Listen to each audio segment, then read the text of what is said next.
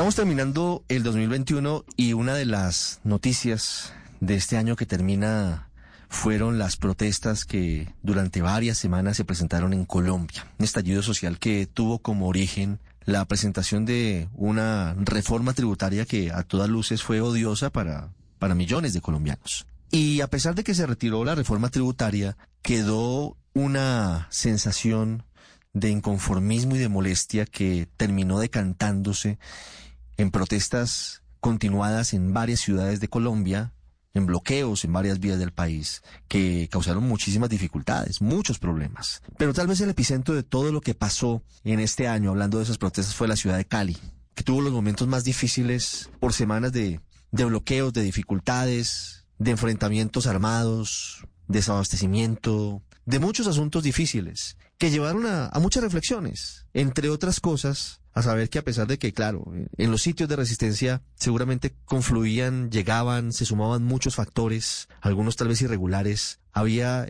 en el fondo una necesidad de reconocimiento, una necesidad de oportunidades de miles de personas que la ciudad no estaba viendo y que aunque a veces se, se puede pensar y seguramente de que, de que la violencia no es el camino, pues eso fue una olla a presión que explotó y lo que ha pasado después es muy interesante porque se logró una iniciativa que permitió vincular a los empresarios, grandes, medianos, pequeños, logró vincular a las fundaciones de muchas empresas, pero también fundaciones que no tienen nada que ver con el empresariado, y también logró vincular a líderes de la comunidad para dar eso, para dar oportunidades y para entregar esperanza, para entregar ilusiones, que a veces es lo único que se necesita para empezar y para arrancar, para despegar.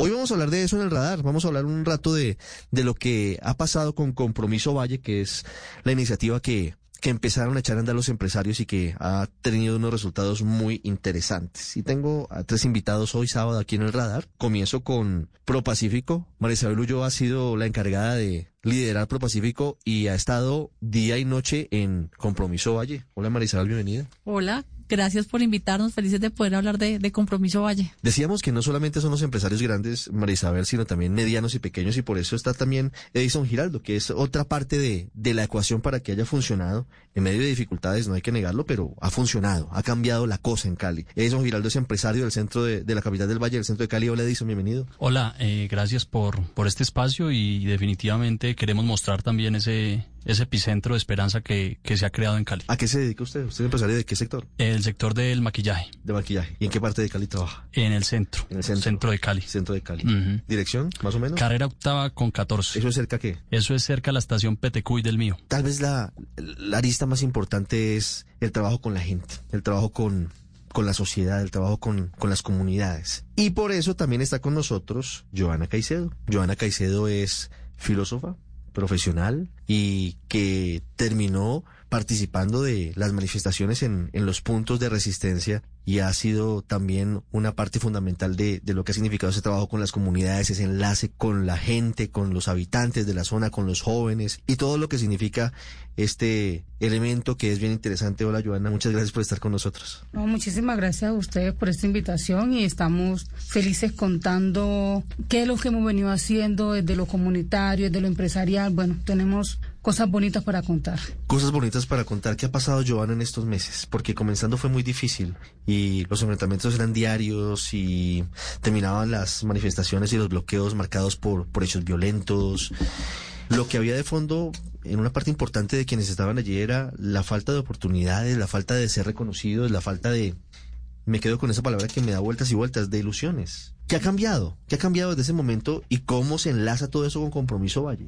Vamos a contar, digamos, varios momentos. Uno, eh, ese, ese encuentro que tenían las fundaciones, las eh, empresariales con algunos sectores de la población, eh, una confianza que ya estaban establecidas. Durante, eso es previo. Durante el paro, muchos actores salimos porque estamos inconformes, porque la cosa estaba dura, porque así pueda tener los cartones que se tengan, las posibilidades estaban escasas salimos a decir, bueno, esto que está pasando no está bien y lo está jodiendo la vida literalmente. Entonces la gente salimos. Luego, nuestras voces no eran escuchadas eh, por el gobierno. Empezamos a tener otras voces que sí los decían, venga, conversemos. Y nosotros también le empezamos a decir, queremos conversar. Y entonces se empieza a entretejer, se empieza a generar esa gran juntanza, que eso, en términos históricos, marca la diferencia. Empieza a generarse todos esos vínculos y empezamos a construir algo que lo reconocemos como compromiso Valle. Empieza a generar la confianza, pero también generar la oportunidad y a ir a territorios con hechos. Ya no eran promesas, sino acciones. Entonces hoy en el valle, en el valle del Cauca, Buenaventura, Cali, de esos municipios, hay forjadores, hay personas formándose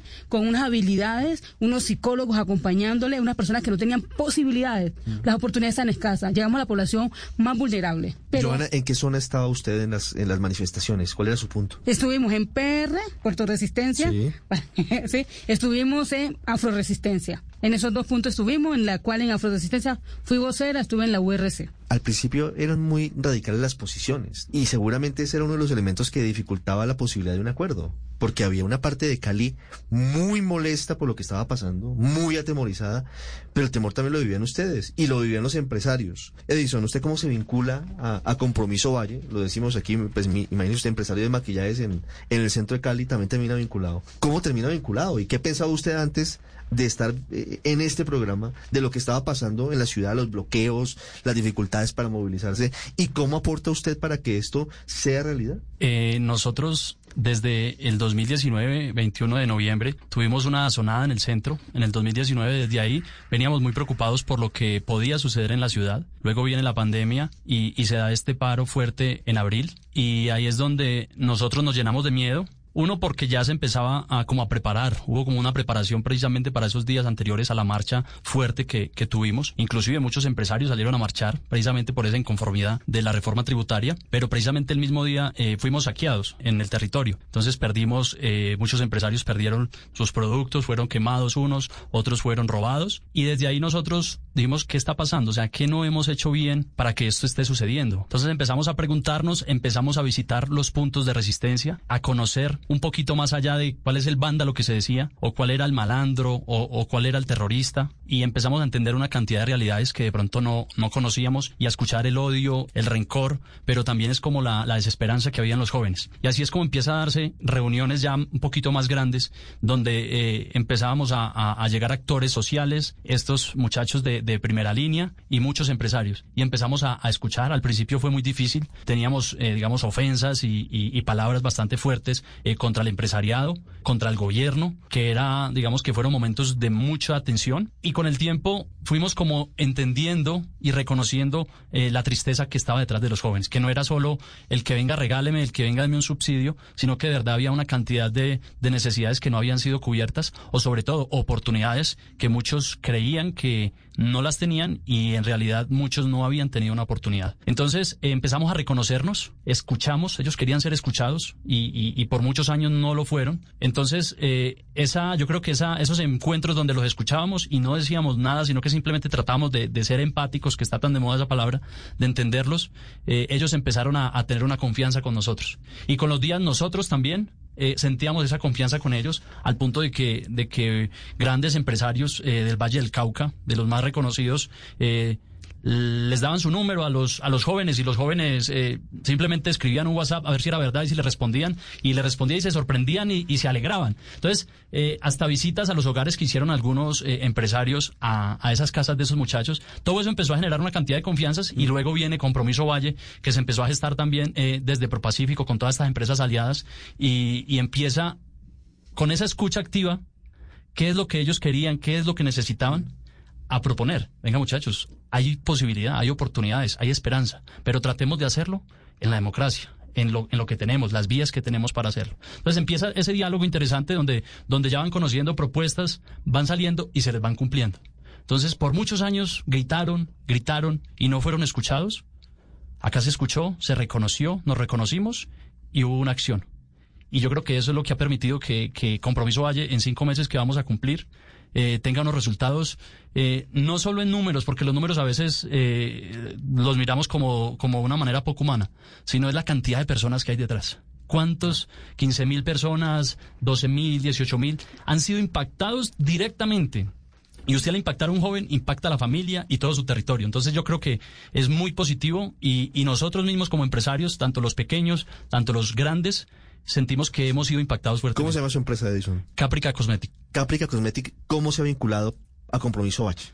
Lo primero que hemos eh, hecho como, como vinculación de empresa es el tiempo. Y, y, es algo de lo que más han valorado los, los, jóvenes, es que el empresario llegue al territorio y conozca las realidades y no le dé miedo meterse a las ollas, como los llaman, o a las o a los territorios difíciles. Y segundo, con unas donaciones eh, que también hemos hecho y estamos buscando cómo conectar a estos jóvenes a la empleabilidad. Eh, hay un problema grande y es que la mayoría de estos jóvenes no tienen experiencia y están buscando su primera oportunidad. Y nosotros en el centro y todos los centros del país tienen... ¿Está la vinculado misma... laboralmente? ¿Tenemos contratado un... muchachos sí, sí, después sí. de Compromiso Valle y después de las reuniones? Claro que sí. Ya tenemos y en el centro, nosotros digamos tenemos como una gestión humana que, que nos, nos ayuda a, a, muchas empresas. Ya han empezado a recibir hojas de vida y han empezado a vincular personas. El centro recibe a esas personas, ellos tienen una experiencia, estén seis meses, estén un año, estén tres meses. Ya le abriste un mundo de oportunidades y de conocimiento de cómo funciona una empresa y cómo puede él empezar a, a, valerse por sí mismo y a no depender como de, de no sé, de otras fuentes, mm. sino que sabe que si, que si trabaja va a tener una recompensa. Entonces, ha sido como ese centro de oportunidades eh, desde el territorio de nosotros donde, donde hemos podido como aportar precisamente para cortar esas brechas. Bueno, Marisabel Ulloa, que ha sido alma y nervio del, del, programa Compromiso Bache. ¿Cómo han desarrollado la tarea? Aquí hemos escuchado pues a Joana, hemos escuchado a Edison, que son partes fundamentales, pero también están las fundaciones y están quienes articulan toda la iniciativa. Y también son importantes saber los números, porque puede que para algunos sea mucho, para algunos sea poco, pero es un medidor. Se sabe qué ha pasado y cómo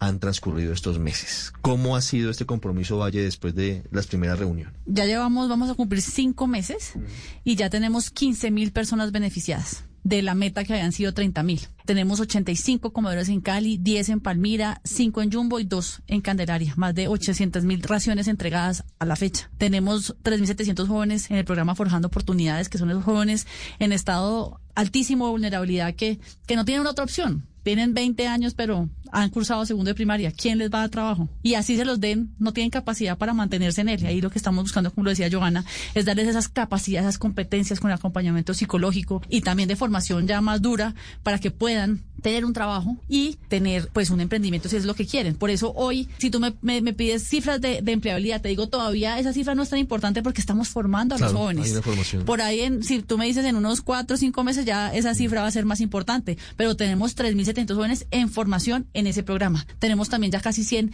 interruptores de la violencia, regados por todas las ciudades. ¿Qué son interruptores de la violencia? Son líderes comunitarios que le bajan el volumen a la violencia, que tratan de que esos conflictos, que son conflictos por algunas cosas muy bobos, decirles, vea, ese no es el camino, aquí no, hay, no tenemos por qué sacar las armas, tenemos, podemos bajarle y podemos hablar. ¿Usted quiere hacer esto? Hagamos, acá está este programa, está este otro. En todo el tema de empleabilidad, y eso lo decía muy bien, claro, la formación es muy importante y la estamos haciendo y hay muchos jóvenes en formación. Tenemos eh, un programa que se llama Hello, eh, Hello Budget, que lo lanzamos la semana pasada, las dos cámaras de las cajas de compensación trabajando juntas para darle formación bilingüe a mil jóvenes para que puedan entrar a un, a un trabajo en un, en un BPO un call center. Vamos a arrancar en las próximas semanas con digitalmente también 1.600 jóvenes eh, con formación en desarrollo, en tecnología, además de otros programas muy particulares como en temas de confecciones, temas de logística, temas de ventas, que son de esas profesiones o esas capacidades que vemos que se requieren en el sector productivo. Pero lo más importante aquí ha sido ese link.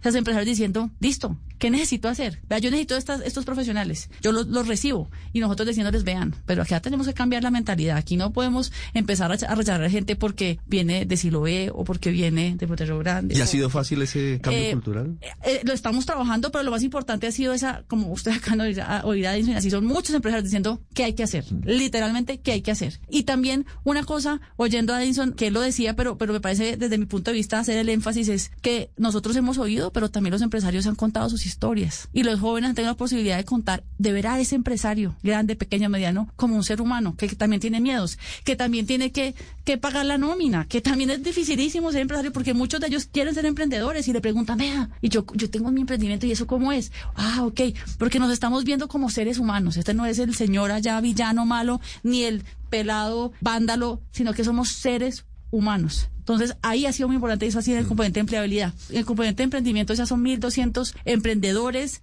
que están recibiendo formación, porque muchos de estos programas de emprendimiento la gente cree que es Capital Semilla y que, que con eso salen. Y mira que no. La parte de lo que nos han demostrado la Cámara de Comercio de Cali, que ha sido muy importante en todo esto, es que muchos de estos emprendimientos lo que necesitan es formación específica en contabilidad, en temas de redes, cosas muy sencillas, porque acá no estamos hablando pues de los emprendimientos, pues aquí no estamos ni siquiera hablando de mi pyme, estamos hablando de estos emprendimientos de subsistencia que generan autoempleo o pueden emplear a una o dos personas. Ojalá podamos volverlos a todos mi pymes, pero si logramos que sea autoempleo y que puedan contratar a una persona más, estamos haciendo mucho. Y finalmente todo el tema liderazgo más de 600 jóvenes con formación en qué es nuestra democracia, porque claro, pasó lo que pasó, eh, la violencia, la, la, la, ira, la frustración, pero parte de lo que le hemos dicho a estos jóvenes es, ustedes son líderes y acá lo que tenemos que hacer es verlos a ustedes, si es lo que ustedes quieren, ejerciendo su rol político en la JAC, en la JAL, o en el Consejo de Cali, o en la Alcaldía de Jamundí o de Buenaventura, porque son a través de ustedes, ejerciendo ese liderazgo que podemos cambiar las realidades que ustedes tanto están criticando y que todos estamos de acuerdo en eso. Marisabel, concretamente, y, y les voy a pasar la pregunta también a, a, los otros amigos que están con nosotros en, en, esta charla. Para usted, ¿cuál ha sido la principal enseñanza, el principal aprendizaje de estos meses? Yo pues he sido funcionaria pública toda mi vida, pero nunca como en estos últimos cuatro meses, casi cinco, me he sentido tan en propósito, porque he logrado ver cómo a través de lo que hago puedo ayudar y cambiar la vida a, a millones de, de, personas. He conocido gente espectacular, personas que, que me han enseñado mucho más que, que la, las universidades, que a Joana, a Edison, conocer mucho más a los empresarios que eran mis jefes, pero que hoy los he conocido en otra perspectiva, más como seres humanos también. Entonces yo creo que eso ha sido lo más bonito y sobre todo es saber que todos estamos remando por el mismo lado, que es sacar a nuestra ciudad y nuestra región adelante. Joana, ¿cuál ha sido el aprendizaje más importante para usted de este proceso? Desde el momento en el que salen a la calle, la frustración explota y lo que pasa hoy en Compromiso Valle. La humanización. Para mí es poder reconocernos y vernos como lo que somos, como seres humanos, con fortalezas, debilidades, con propósitos, con metas, con ganas, con voluntades, con intencionalidad. Como segundo es poder mostrar que se puede construir de una forma horizontal. Entonces, todos estos diálogos que se han generado con Compromiso Valle, con los empresarios, con las fundaciones, con todo lo ha permitido que se puede construir de una forma horizontal, no de la forma vertical, que casi siempre se hace de arriba hacia abajo. No. Aquí lo hemos sentado, eh, existe una escucha activa permanente y eso genera que, como sociedad, como comunidad, empezamos y tenemos confianza con lo que están haciendo hoy en Compromiso Valle. Edison, ¿cuál ha sido la principal enseñanza para ustedes de, desde los empresarios? Los que la luchan también y pagan nómina y tienen sus dificultades. ¿Qué ha pasado y qué ha cambiado y cuál es la principal enseñanza desde el comienzo en el que la indignación estaba porque decían es increíble que esté pasando esto en Cali, a escuchar y entender que detrás había una problemática y sigue existiendo, pero pues intenta solucionarse una problemática social profunda. La primera enseñanza es aprender a escuchar, creo que ha sido de las más fuertes, y también entender que no es solo con generar empleo y pagar impuestos, sino que también hay que ir más allá y hay que conocer como a profundidad los territorios. Además, creo que la, la empresa privada debe tomar más un rol más protagónico en, en todas las decisiones y en todos los espacios, porque creo que nos ha faltado mucho y también que, que como desde la empresa pequeña, unipersonal, pyme, mi pyme y las grandes tenemos unos problemas muy similares y que definitivamente si no nos unimos como empresas, como fundaciones y como sociedad es difícil eh, tener una Colombia con esperanza. Entonces creo que ha sido una enseñanza bastante grande y cada día, en cada reunión, en cada entrevista, siempre que escucho a, los líderes sociales y a los grandes empresarios, como que se me abre más eh, la visión y, aprendo más. Entonces creo que esto es, esto es una experiencia y es un propósito diariamente. Pues ahí está. Terminando el año hablamos de experiencias que son muy esperanzadoras en medio de lo que significaron dificultades. Y hoy lo hemos tenido aquí desde lo que está pasando en Cali. Marisabel, muchas gracias. No, a, a ti por invitarnos y felices de poder seguir contando porque esto no acaba no, ni no, en el sigue. 2021, sino todavía sigue. queda hasta todo el 2022 y la idea es seguir, porque esto ya es un estilo de vida, como le digo yo. Joana, muchas gracias.